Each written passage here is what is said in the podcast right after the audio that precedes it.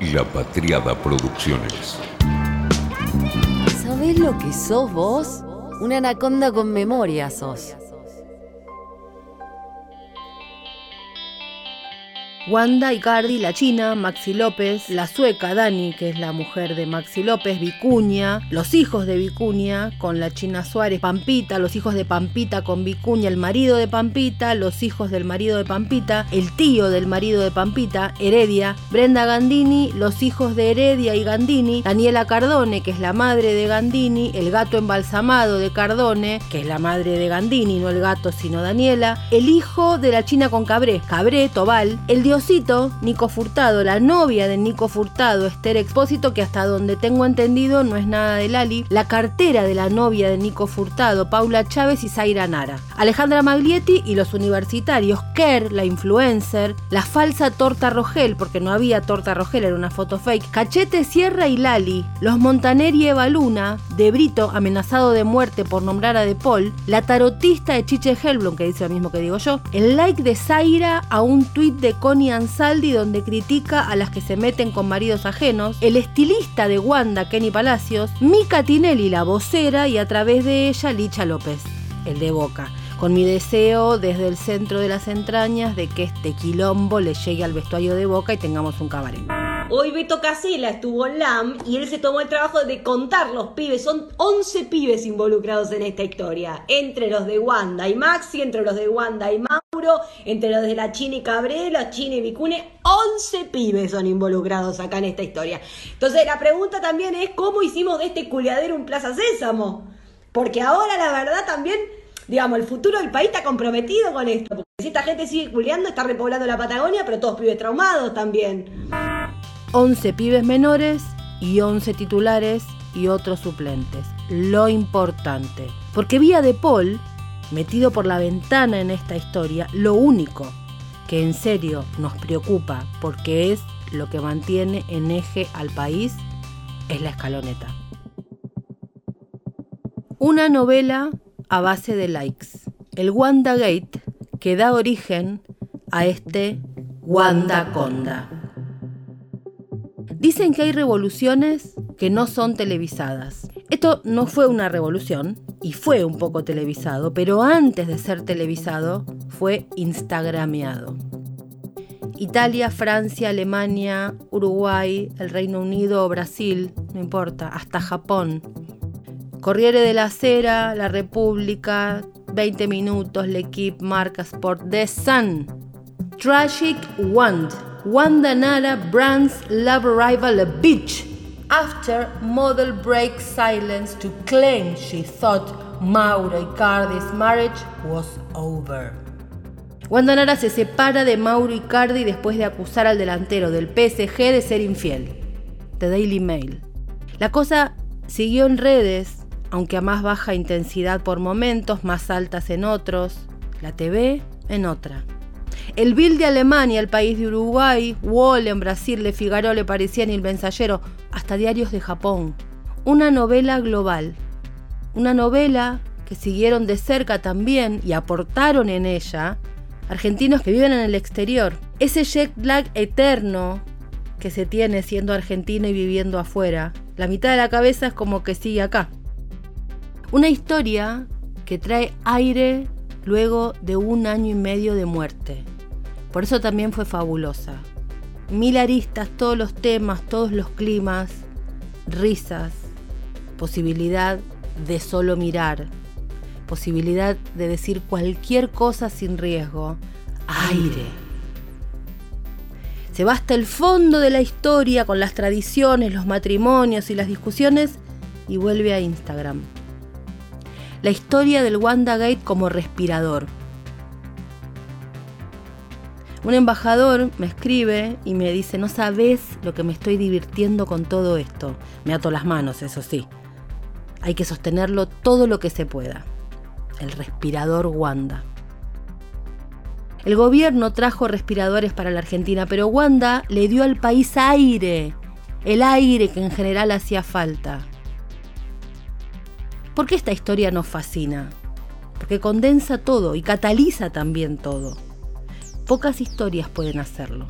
y esta lo logra. Y ni siquiera tenemos que preguntar qué historia. Wanda es la mejor armadora de historias del mundo hoy.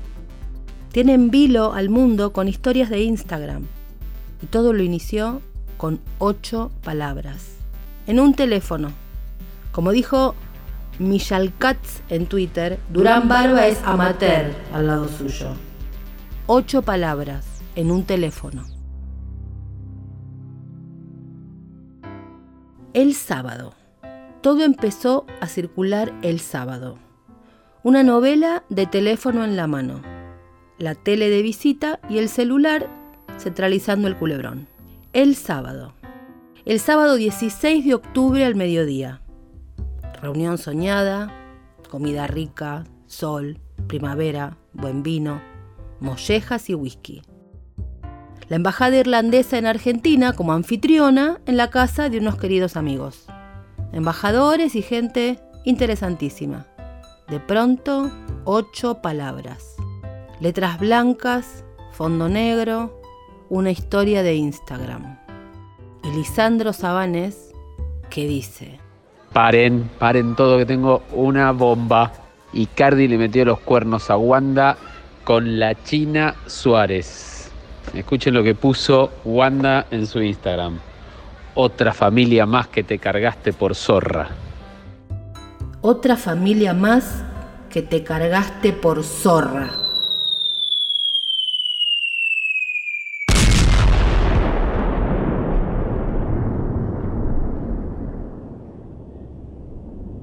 Pues muy bien. ¿De qué irá este Wandaconda especial? En primer lugar, una mirada de género que durante toda la semana ecualizó pésimo.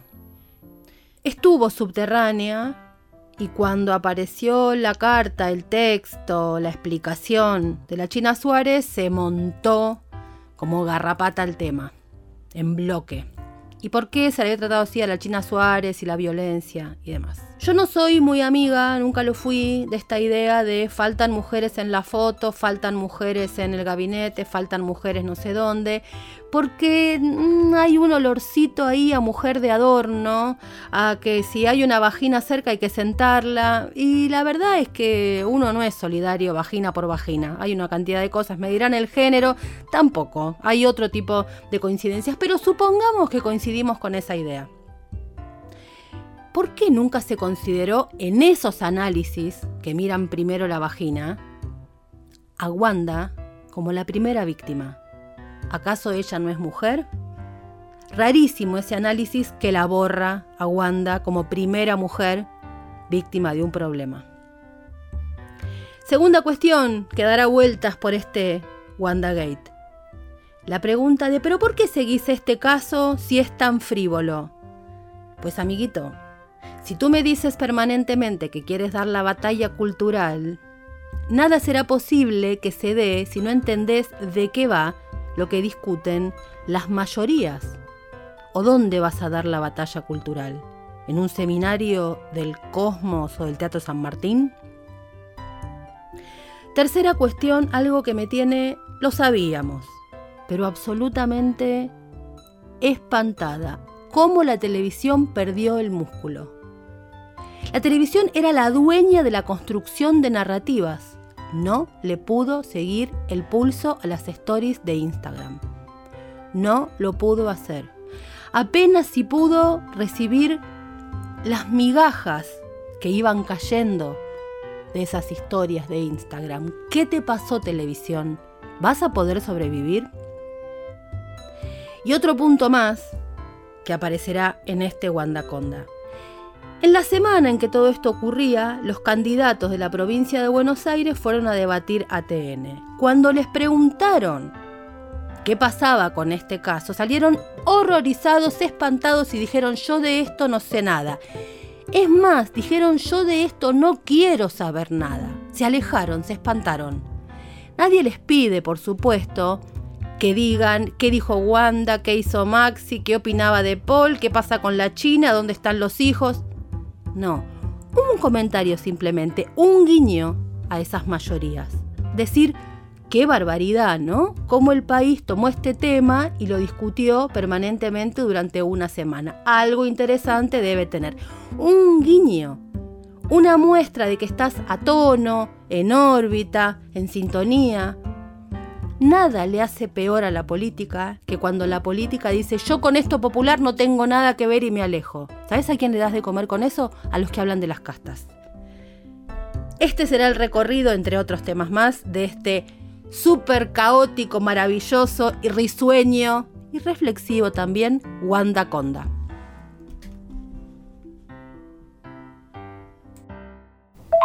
Además, Mauro, para manipular a alguien le consultaría a Wanda cómo hacer, qué decir. No se puede, no da, no da la cuenta.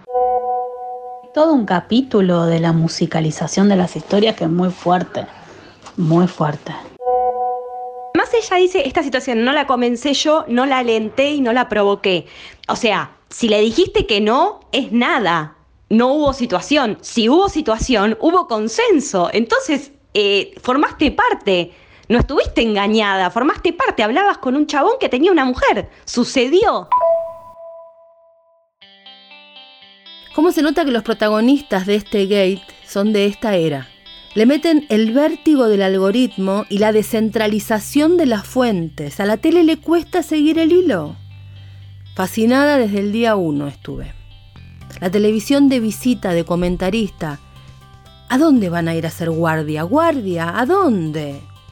La puerta de las stories de Instagram.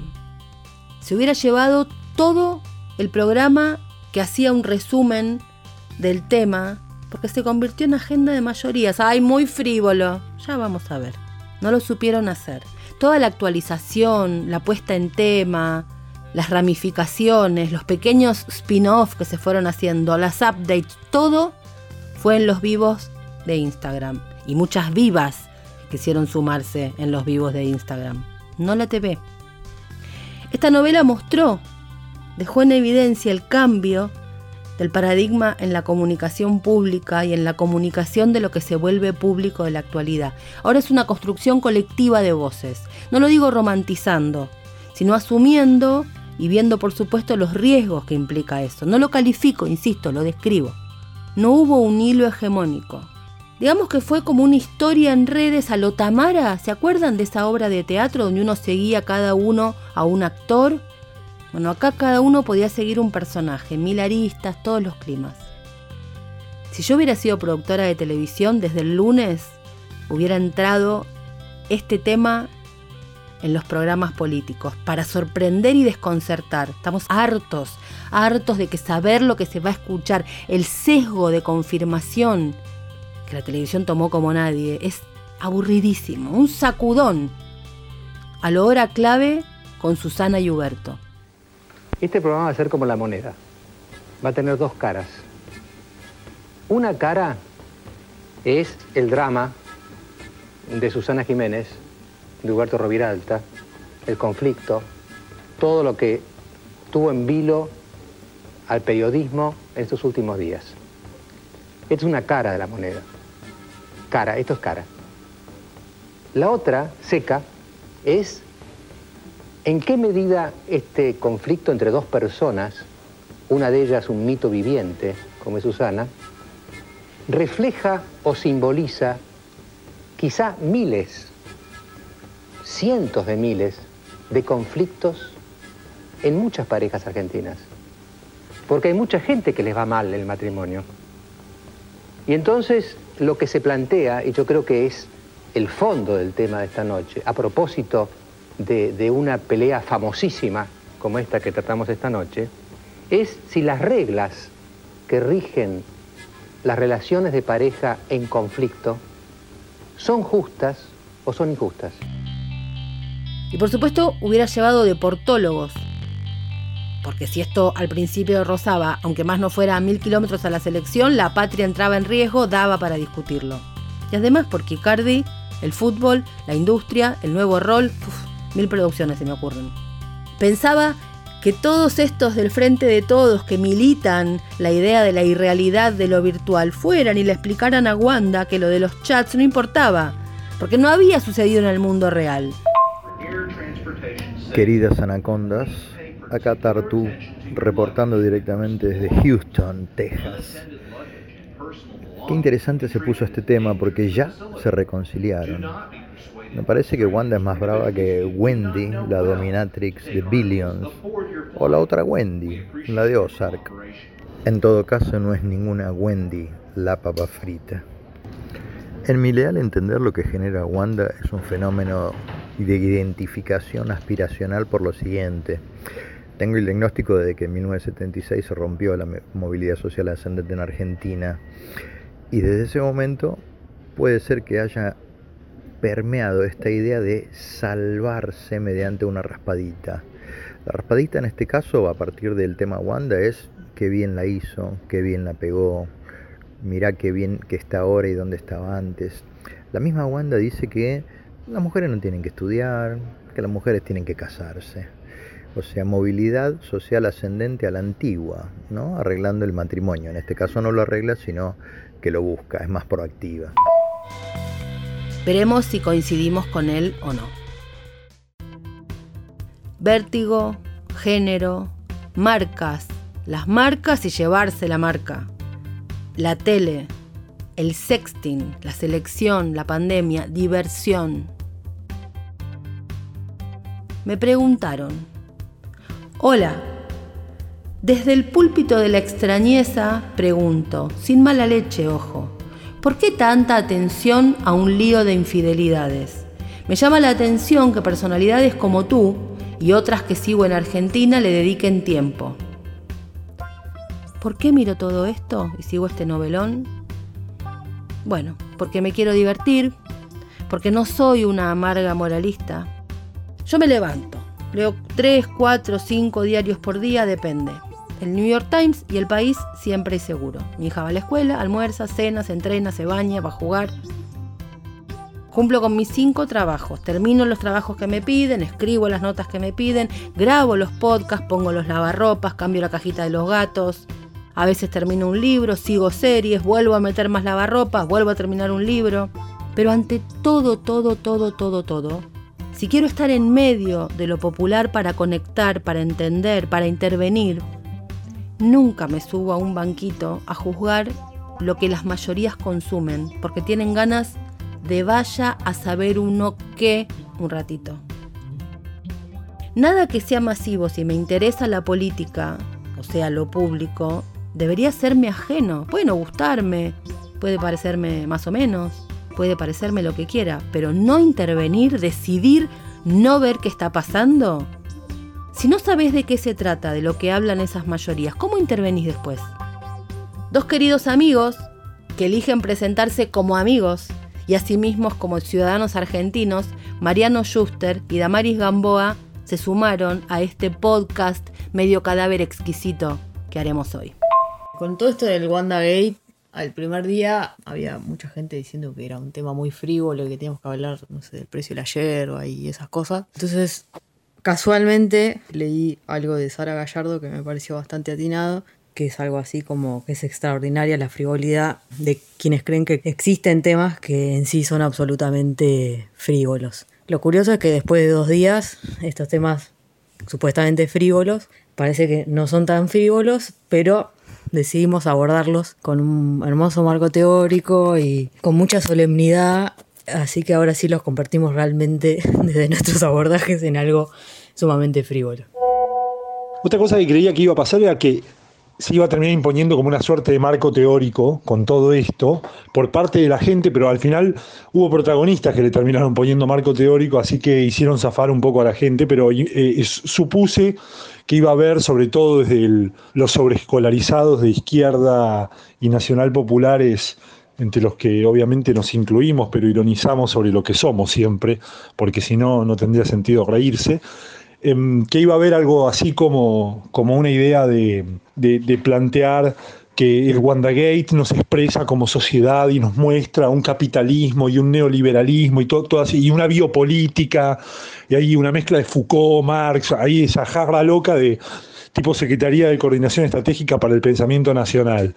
Bueno, afortunadamente me parece que nos calmamos y nos divertimos.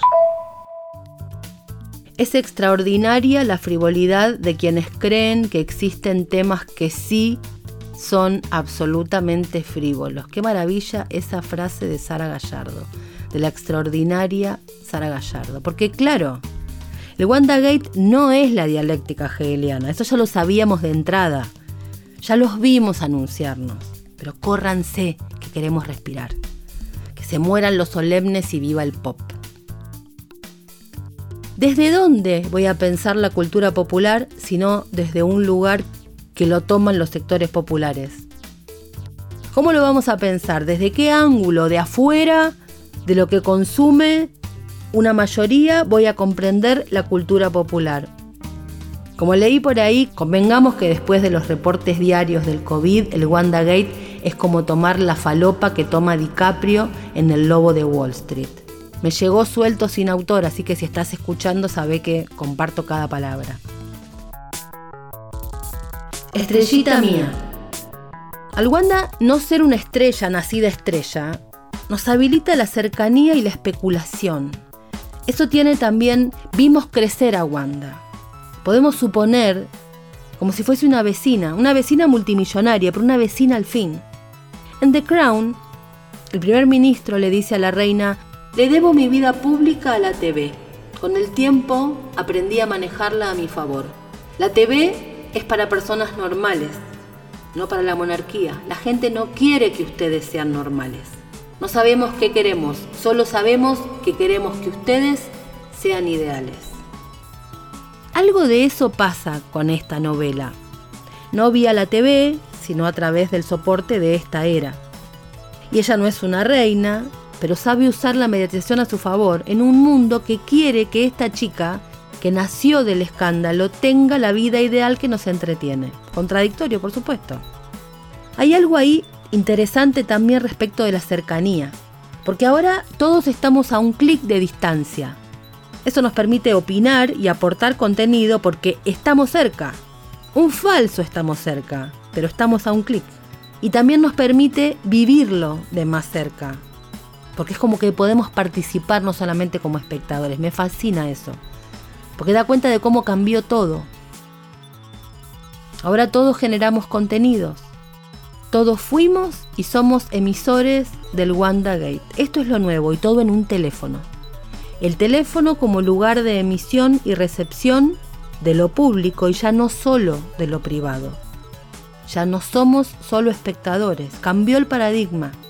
Y por eso tanto insisto con que no vale la pena analizar lo digital desde los parámetros de lo mediático, porque emisores somos todos, con lo bueno y lo malo que eso implica. Cambió el chimento. Todos podemos participar. Esto habilita este culebrón opinando, comentando, buscando, subiendo archivos en público. Ya no en la vereda, en público. Solo queda un poco desfasado cuando aparece ese mal tan de época que da no conocer el propio lugar de enunciación o no reconocerlo en otros. Vimos algunos sobregiros. Hubo gente que quiso meterse, pero no desde el chisme, sino desde cierto supuesto lugar de autoridad. Fue como verlos llegar en hojotas a un casamiento en el Palacio Dúo, completamente desubicados. Gente que se quiso subir sin que le diera la nafta a querer protagonizar. Y otras gentes queriendo tomar control del eje discursivo. Las gentes que cambiaron el aire. Nos hicieron pasar de la risa a la crispación. Esa es una decisión política. Correr la risa y hacernos enojar. Este es un problema de límite difuso de la época. Se pierde de vista el contexto, el rol, el lugar de enunciación y las emociones como agenda de decisión política.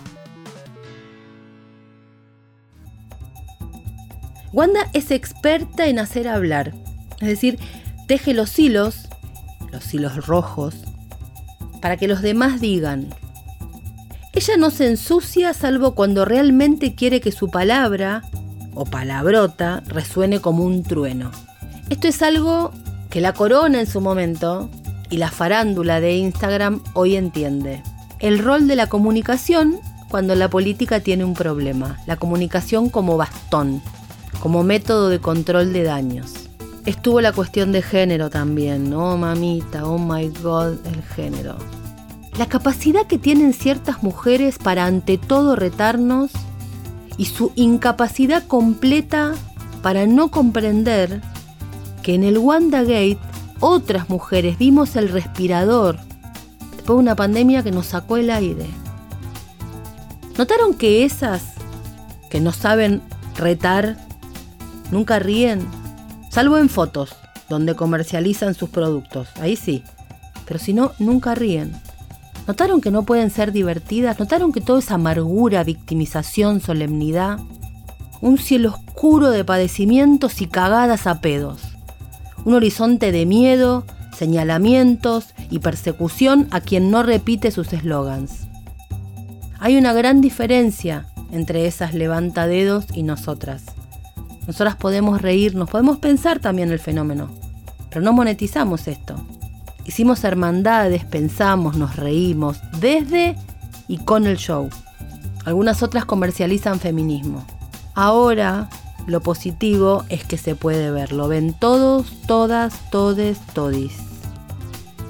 Es muy notable también como todas las hartas de la moralina y el progresismo victoriano nos reunimos a jugar, a reír, a consumir el show, a divertirnos, a hermanarnos en la risa. A esas otras pareciera que no les gustamos alegres, nos prefieren víctimas y pacatas. Son las que arman la olla a presión, son las que decretan comportamientos y hasta hacen mandamientos. Un conservadurismo que se cree revolucionario, pero que es la motivación perfecta para que los bárbaros tengan contra qué unirse. Y después vienen por nosotros también.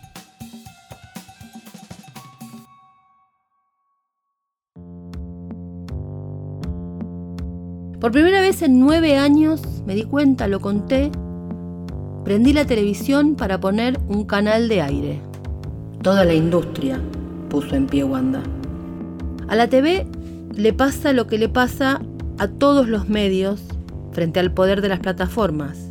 Pero a diferencia de otros, la TV es la que menos lo quiere ver, lo niega. Es el personaje de Jim Carrey en tonto y retonto, bla, bla, bla, bla, no quiero ir.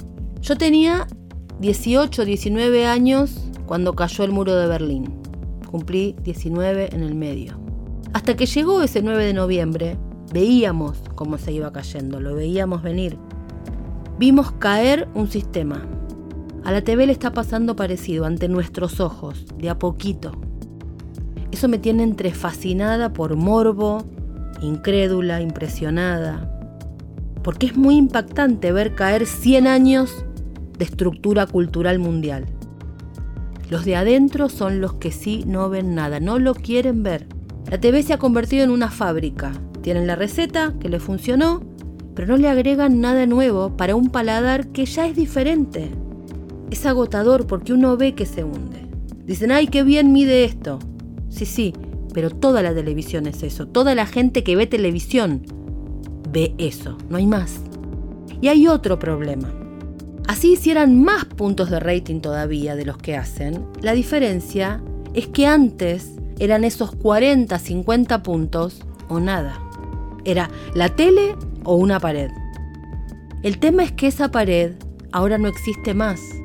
Y del otro lado de lo que antes había una pared como límite y había un desierto, ahora tenemos ciudades y la industria más poderosa de la que se tenga conocimiento proponiéndole cosas a las que les prestemos atención. Esa es la parte donde digo que está mal mirar el mundo digital como si fuera la etapa superior de lo mediático. Es otro lugar, con otras lógicas. Es una ciudad nueva, con millones de nuevas personas ahí, diferentes a mí. Y ahí el tema no es solamente la cantidad de gente que va dejando la televisión, es la cantidad de gente que nunca vio televisión. Entonces se suman y aparecen las dos generaciones que nunca consumieron televisión y las otras dos generaciones que se fueron de la televisión. Y vemos ahí las edades y vemos por qué los medios tradicionales son consumidos de gente de 55 para arriba. Es matemático casi. Dicen los que entienden de todo esto, los dueños de todo esto, el dueño de Netflix, por ejemplo, mi competencia no es contra HBO, es contra la economía de la atención, es contra todo lo que llama la atención del que puede estar consumiéndome. Ellos compiten entre sí con todo eso. La tele sigue encerradita compitiendo en un mundo cerrado. Y encima de todo eso, ahora demuestra que perdió la magia de construir un culebrón. Como que se le atrofió el músculo, perdió el brillo, no nos pudo entretener con esta historia. A punto tal de que la televisión tiene a la conductora del programa más exitoso de la propia televisión. No pudo hacer nada con eso. Porque esa conductora hizo lo suyo en Instagram. Subió una foto con la hermana de la protagonista de todo esto, Zaira Nara, y puso Mamis de la Plaza. Tienen el producto y no lo pudieron usar. La tele fue como espectadora de esas migajas que iban cayendo. ¿Hasta dónde llegó todo? a una escena increíble, la TV enojándose consigo misma sin saberlo, viendo cómo Twitter e Instagram se los llevaba. Estaban enojados, hicieron un berrinche en vivo porque las redes los criticaban. La TV peleándose con una cuenta de Twitter, enojados, gritando, dando explicaciones de por qué la televisión es mejor que Twitter. No comprenden lo que sucede, es impresionante. ¿La tele? ¿Qué es eso? me escribieron cuando comenté algo así. Pensé lo mismo, me dijo otra usuaria. En lugar de aprovechar el electroshock que le hizo el WandaGate a la TV, no entendieron el juego. Es muy impresionante que hayan perdido eso, porque eran los dueños. A la TV le gusta la muerte en vivo porque puede televisarla. Ahora, televisar su propia decrepitud, ¿lo podrán remontar? Vamos con la información del día. Tengo todo anotado acá. Parece un papelito corto, pero se desarrolla. Eh, arrancamos la mañana, el día de hoy, arrancamos la mañana con la desmentida de De Paul. Voy a explicar un poquito esta situación porque es como una subhistoria que se divide de la historia principal y ahí la tienen que entender. ¿Qué sucede? Ayer Ángel de Brito deslizó que hay muchos jugadores que están muy preocupados con este tema de la concha superpoderosa de, la China Suárez. Entonces, eh, se decía de Paul, ¿por qué? Porque de Paul es el 7 a quien todos le queremos entregar el 7. Entonces, bueno, dijeron, bueno, seguramente se lo movió de Paul. Bueno, De Paul, ¿qué hizo? Lo llamó a su amigo Azaro y le dijo, no, pero esto es un garrón que yo me estoy comiendo, no conozco a nadie, eh, si conociera me la curiaría, pero no la conozco, entonces como no la conozco no me la puedo culiar. Y de esta manera frenaron este spin-off que se desprende de la historia original, que eran las amenazas de muerte que estaba recibiendo Ángel de Brito porque la gente que está muy preocupada en que este país tenga una alegría y quiere cuidar a la escaloneta, lo empezaron a amenazar, que te vamos a ir a buscar a la puerta del canal, que te vamos a matar, le dijeron en vez de Ángel de Brito le decían hambre de pito, bueno, lo amenazaron de muerte. Entonces, con la desmentida de De Paul, bajó esta eh, indignación generalizada. El, el fútbol. Lo de De Paul nos cortó la respiración, con la escaloneta no. Como decía un cartel hecho con tiza blanca en un fondo de pizarrón oscuro, no me importa Wanda, ni Cardi, ni la China, me importa Antonella. Porque si Antonella está bien, Messi está bien. Y si Messi está bien, De Paul está bien. Y si De Paul está bien, la escaloneta marcha. Principalmente hay que cuidar la tranquilidad de Leo Messi y el resto de los muchachos, porque por primera vez en algún tiempo el equipo está bien y si el equipo está bien, nosotros también. Ahora lo que se me ocurrió a mí es qué actitud vamos a tomar con respecto a la señorita China si llegase a tener algún interés en algún casado o algunos que juegan en la selección. En nuestro mundillo en Twitter nos sale fácilmente la cancelación de personajes que afectan al bien común o el nuestro propio, ¿viste? Y si llegase a pasar esto que la chinita le pinta salir con algún jugador, ¿qué hacemos nosotros? Saldado este problema de De Paul, la selección quedó bajo el resguardo de Scaloni de Antonella Targaryen y de los memes. Para los dirigentes del PSG también fue esto un culebrón. Y le dijeron a Icardi vaya y recupere no a su mujer, a la manager. De hecho, el chisme de las últimas horas era que les estaban pidiendo a ambos que dieran de baja sus redes sociales. ¿Quién paga lo que Wanda gana con sus redes sociales? ¿El príncipe de Qatar? Mauro, un felpudo, hizo bien en reconocer y pedir perdón, eso debería haber hecho la amiga japonesa, en lugar del rulo ese escondida detrás del eslogan y la búsqueda de lástima. Pedir perdón. Mauro tuvo su parte tóxica, la tiene, Y una parte de su versión tradición, familia y propiedad que nos cayó simpática, porque estamos todos un poco cansados del progresismo liviano y el gesto posmoderno. Entonces, en medio de esta frivolidad acusada, también quizás se ande buscando grandes relatos, grandes y absolutos relatos, que encima vienen en este envase de, como leí por ahí, vacío, banal, necesario para soportar la existencia, tal cual. Y como dice Tartu, para agregar de la dinámica de la relación, pensemos que lo conoció casi virgen a Icardi. Él se deslumbró en una lancha, en unas situaciones particulares. Viste, como dice es que uno cuando se enamora, se enamora de un agenciamiento. bueno, una cosa es Wanda y otra cosa es Wanda en una lancha con Maxi López que se fue, la adrenalina de la trampa hay un montón de cosas que suman y evidentemente recorrió mucho tiempo en ese lugar. Ahora me parece que ya cuando empieza con el sexting, con chicas que básicamente se ofrecen, se le regalan o lo que sea, está diciendo, bueno, de alguna manera tengo que tener la adolescencia o la juventud que no tuve, porque cuando vos lo mirás a Mauro es un joven viejo. Desde que empezó con Wanda, se tuvo que hacer cargo de los tres hijos de Wanda, la pelea con Maxi, es decir, cosas que por ahí parecen como demasiado prematuras ¿no? para una relación. De todos modos, nadie se separa por un chat, es decir, vamos, 2021, no tiene sentido eso. Sacrificar un proyecto de familia porque le mandó un fueguito a, él a la, China Suárez y la China Suárez le mandó el celular, es una pavada.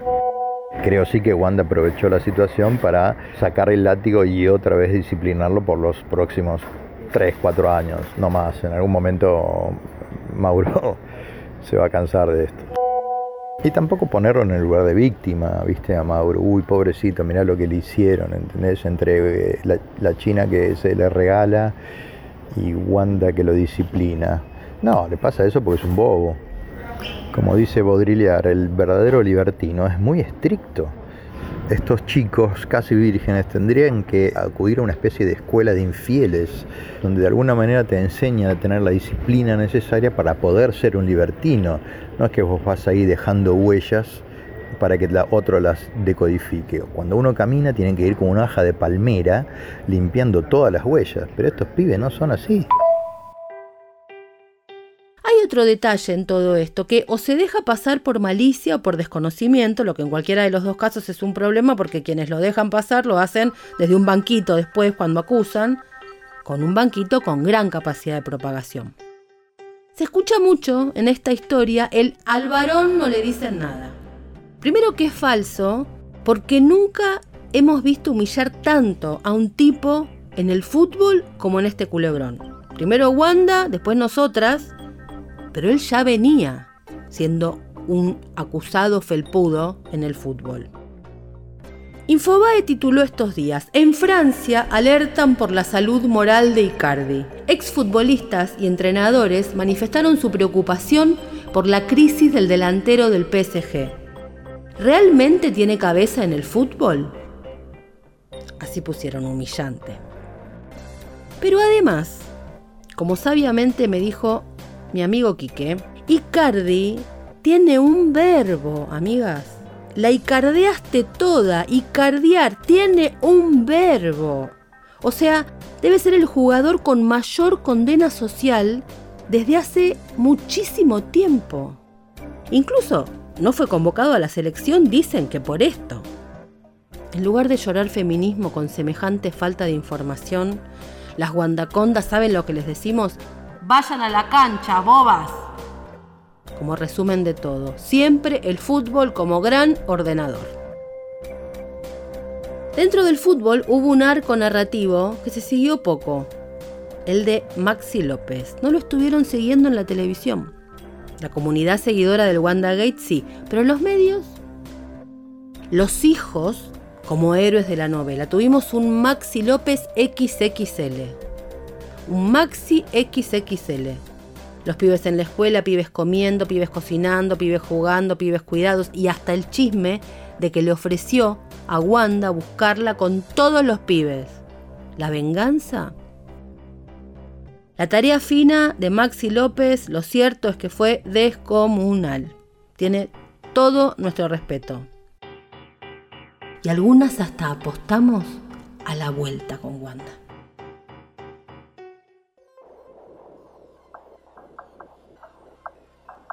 Los memes. China tiene que pagar, era la frase y la pulseada era entre Wanda y Trump. Los memes y las marcas. Las marcas que se llevó Wanda.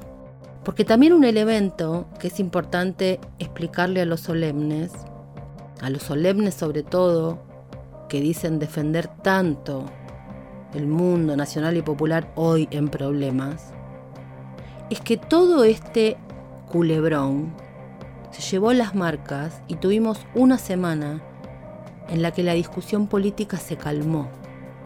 ¿Eso no les parece un beneficio? Hay que salir del termo, del frasco. Wanda se llevó las marcas, se llevó las marcas como en el fútbol, también se llevó las marcas como en el Fashion Week y como en la industria. Pepsi Argentina, Pepsi Argentina, hizo un chiste con una gráfica de la cantidad de seguidores que tenían y que seguía a uno solo. Pepsi mostraba que seguía a Coca-Cola. Un chiste nacido de un Instagram del marido de Wanda Nara. Vaya modo de mover la industria. Y en el medio el debate de los candidatos, que por supuesto levantaron las manos y dijeron yo con esto no tengo nada que ver. ¿Team Wanda o Team China? Uy, veníamos hablando de... Eh, el amor debe ser libre. Team Wanda, o sea, la verdad es que nada, la familia se respeta. No, no, yo no, no, no voy, a, no voy a emitir opinión de ese tema. Cero. Adeus. No, bueno, no creo que sea importante en este momento que yo exprese una opinión sobre el tema. Team Argentina. Ay, qué pregunta. Ay, bueno, Wanda. ¿Qué pasó? No entiendo. O sea, la verdad, no me hablan de esos temas porque me hacen muy mal. Están muy lejos de mi realidad cotidiana. Quizás si le preguntas a alguien más joven puede contestar con mayor certeza. Yo, cero, cero. Eso no sé ni de lo que me estás preguntando. Team Mujeres. Nadie les pedía que tuvieran una posición tomada sobre el romance, la infidelidad, los fueguitos, los videos, el chat, la China, Tobal, Cabré, Vicuña o Pampita. Más vale que no. Pero quizá un comentario de ocasión para simplemente mostrar que no están desenganchados de lo que charló el 95% del país esta semana. Simplemente mostrar que no están tan desfasados de lo masivo. El comunicado de la China Suárez. Víctima. Como les gusta, ya sabemos quién es. Imagínate lo que me interesa el rol de la China Suárez y de Wanda en tanto China Suárez y Wanda. Más que para divertirme, cero. Pero como prototipos, claro que sí. Acá pasó una cosa interesante. Se confirmó con esta carta lo que una de las protagonistas, Wanda, dijo desde el minuto cero. Se confirma esa información. Y esa parte no se habló. ¿Por qué no se habló? Porque quien dijo esa información en público también fue una mujer. Sin embargo, es una mujer a la que nadie consideró una mujer para defender. Este feminismo liberal solo fue a defender a una mujer que se puso en víctima. Es decir, que la sororidad es selectiva. Hay que ir a defender a la que levanta el rol de víctima, pero no a la otra mujer a la que su marido y esta otra mujer le hicieron daño. Por mí, cada uno que se curta quien quiera. Pero las que levantan esa bandera de la sororidad desde la biología tendrían que dar una respuesta con eso, ¿o no? Esta esposa es una mujer, de hecho es la única dañada en la historia, pero es la única que no ocupó un lugar de víctima. Wanda nunca apareció en esta historia como una mujer lastimada. ¿Será por eso que no la registran como mujer? El discurso de la sororidad, es decir, el discurso hegemónico del feminismo actual, el liberal, se sostiene sobre la base de la obligada hermandad entre mujeres. Mujeres en los puestos, mujeres en las fotos. Yo no comparto esa mirada, pero tomémosla. Lo raro es que quienes defienden esta mirada defienden a una de las protagonistas de esta historia y critican que se dañe a esa mujer, pero a la otra ni siquiera la mencionan, borran la condición de mujer de Wanda, porque no es víctima, porque expone su rol de madre, porque se muestra como jefa de las decisiones a la que no le hacen cosas, sino la que hace cosas, porque se muestra adulta y también porque no es cool. Ella es una millonaria más cercana a Paris Hilton y al dorado que a la sutileza y el Me Too sin tetas. En el fondo, fondo, fondo es la pelea de siempre. La pelea estético-política entre un vestido Armani y un Versace. Hacen un rulo discursivo para explicar lo que quieren explicar. Pero hay una parte donde todo se ecualiza pésimo. La casada también es una mujer. ¿Qué se supone? ¿Que a ella sí se le puede hacer daño porque está casada? También es interesante la idea de la inexperiencia. Inés Lobisolo dice, más pasa el tiempo y más pésimo me parece el descargo de la China. ¿Inexperta? ¿Por qué eligió ese eje? Mi error fue la inexperiencia, dice. No entiendo por qué pensó que alguien iba a empatizar con eso. Yo tengo una teoría, como le dije a Inés.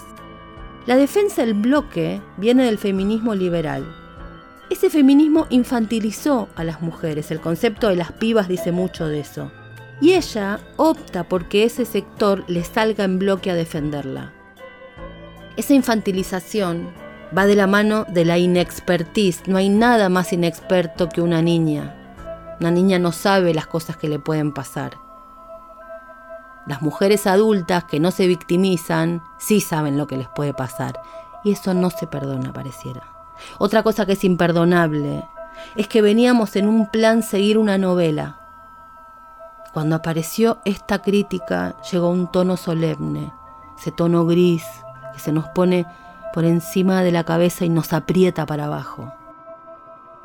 Les gusta, nos quieren víctimas nos quieren amargas. Lograron por un rato irritarnos, hacernos pasar del humor y la risa a la cosa iracunda, oscura. Dejamos de reírnos y empezamos a pelearnos. Tienen esa capacidad de volver una novela algo oscuro. Esa fue la gran capacidad de daño de ese kiosco que mercantilizó la victimización de las mujeres, el manejo y el trabajo de la culpa. Nunca tan actual el concepto de Camille Paglia de progresismo victoriano. Cambian el aire, cambian el clima, nos estábamos muriendo de risa hasta que ese tipo de texto hizo su ingreso. No la China, el tipo de texto, ese poder censurador. Y por un tiempo empezamos todas a ponernos en guardia e irritadas. Cambiaron la agenda emocional. Veníamos de en plan cagarnos de risa de una historia novelada y entramos en la solemnidad. Menos mal que este culebrón nos agarra ahora y no en 2016 cuando la mayoría le creía a este tono, a este tipo de celebración de la víctima. Todos nos la hemos mandado, todos hemos intentado mandárnosla, está todo bien, nadie es santo, son todos pecadores. Ahora, si te enganchan, te enganchan, ya está. Te la comes como un duque, ¿qué le vas a hacer? O sea, no hay mucha vuelta. Cuando ya es imposible negar, como yo siempre digo, primero negaste a tu sombra, negas, negas, negas, negas, negas, como ya es imposible negar, porque es una ola que, que se te viene encima, bueno, ahí, nada, a lo hecho pecho. Si estás hablando con una persona que está casada y la pareja de la persona te descubre, va a pasar lo que siempre pasó en esos casos, que es esto, ¿no? ¿Qué sé yo? Me parece que su comunicado mezcla como qué tiene que ver la, chicha con limonada, que tiene que ver estar empoderada con la, cultura de la cancelación. Aparte, una neta chiquita que nadie lee, lo puso en las historias, muy mal asesorada, muy mal asesorada. Si yo lo hubiese asesorado, no hubiese asesorado eso. No te digo que salga full villana, sí, lo hice porque puedo. Eso hubiese sido una buena opción, pero sí me equivoqué, punto. Nada, se me fue la mano, Punto. O sea, es una cosa muy simple. Una persona estaba casada, te enganchó la pareja de la persona que estaba casada y listo, y te expuso, ya está. No hay nada mucho más complicado. La señora está en la casa y ve eso, y ve que la otra se hizo un descargo de cinco historias con la letra chiquitita que no se lee nada, y a quién se va a poner al lado de quién se va a poner al lado de Wanda, por supuesto. Qué sé yo. Tengo otra teoría disparatada. Y es que esta pandemia también sacó poder a ese discurso infantilizado, victimista y antimadre, porque nos vimos frente a la muerte. Nos pasó como a los militantes de los 70, que frente a tanta muerte nada era más gráfico que la vida y tener hijos. Y la vida, para las mujeres madres, son nuestros hijos. Eso quizá también, en algún grado, en alguna superficie, hizo repensar esa cosa tan violenta que durante los últimos años hubo sobre la elección de ser madre. También ahí hay algo de esa Wanda mega madraza que generó tanto nivel de identificación. En la escala de famosos, ¿qué es Wanda? ¿Es una princesa? ¿Es una reina? ¿Es una famosa? ¿Es una celebridad? En el Basta Chicos, el podcast de Ford, hay una organización de la fama que viene perfectamente a cuento para jugar a ver dónde ubicamos a Wanda, a la que no le decimos más que por el nombre. Con Ceselovsky intentamos entender cómo se organiza el grado de celebridad. Yo creo que hay cuatro estadios de la fama. Hay uno que es el más básico, que es el conocido. Eh, al conocido lo paran por la calle y le preguntan, eh, ¿vos ibas a Coag? Eh, eh, ¿Eras de Jeva? Lo tienen de algún lado, pero no saben de dónde. Y eso es todo. Es un conocido. El siguiente escalón es el famoso, que es masivo, pero es circunstancial. Puede hacer durar esa fama o puede desaparecer en cualquier momento. Vicky Sipolitakis es una famosa, por ejemplo. Si deja de trabajar, esa fama desaparece. Después viene el tercer escalón, la celebrity, que es una fama consolidada. Ya no necesita trabajar para seguir siendo famosa porque, bueno, es una celebridad, es una celebrity. Araceli González, ponele, una piba que no sé hace cuánto que no hace nada y bueno, sigue siendo Araceli González. Y después hay un cuarto escalón, al que no llega prácticamente nadie, que es el divo o la diva, donde ya no es necesario usar apellido. Porque cualquiera que dice Susana, Mirta, Marcelo, bueno, ya sabemos a quién está nombrando. Wanda. Solo el nombre, no hace falta el apellido. ¿Es una diva o es otro tipo de fama? Nos quedó subterráneo porque el WandaGate ocupó toda la agenda. Pero estos días se supo que Facebook, además de querer lanzar una criptomoneda, quieren convertirse en un metaverso. Dicen que él estaba harto de dirigir una empresa y que ahora quiere gobernar un país. Yo pienso que quiere gobernar un mundo, porque ya gobierna una era. En ese cambio de nombres se juega con que le va a poner book. Facebook será la aplicación de Facebook. WhatsApp se llamará Talkbook. Instagram Asbook. Book. El modo de mojarle la oreja a Gutenberg. El book será él. La palabra metaverso, escribió Udiverse21, fue acuñada por Neil Stephenson en el libro Snow Crash y originalmente describía un mundo virtual, propiedad de corporaciones donde los usuarios finales eran tratados como ciudadanos en una dictadura corporativa distópica. Y si Neil tenía razón, lanzó esta botella al mar de Twitter. Y si Neil tenía razón, y en el mar de Twitter obtuvo una respuesta, nada más y nada menos que de Jack Dorsey. Narrator contestó, he was. Tenía razón. En esta semana, que con el WandaGate se hace evidente Instagram no necesita más de los medios, uno de los dueños de todo esto nos confirma el cambio de era. He was, nos dice. Agarrémoslo fuerte, amiguitos, agarrémoslo. Menos mal que tenemos ya la tercera temporada de Succession al aire, para ayudarnos a entender el poder. Y por qué no, también a Wanda. Y como dice nuestro querido Leonardo Fabio, nadie puede ser feliz en soledad. Así es que nadie puede hacer un podcast en soledad. Todas las ideas, delirios y demás fueron compartidos esta semana con gente que se aprendió a jugar. Vamos a nombrarlos porque corresponde. Lisandro Sabanés, Tartu querido, Mariano Schuster y Damaris Gamboa, otro Mariano que se la pasa jugando con sus jueguitos y nos hace reír en Twitter, Emiliano el querido Feniciano, y por supuesto estas ya entrañables amigas, la Romy Escalora, Marce Oz, Paolandia77 y la Number One, nuestra querida Ligüela. Gracias por haberse aprendido a jugar en este episodio tan particular, especial y único del Wandaconda. Fue una realización de La Patriada Producciones.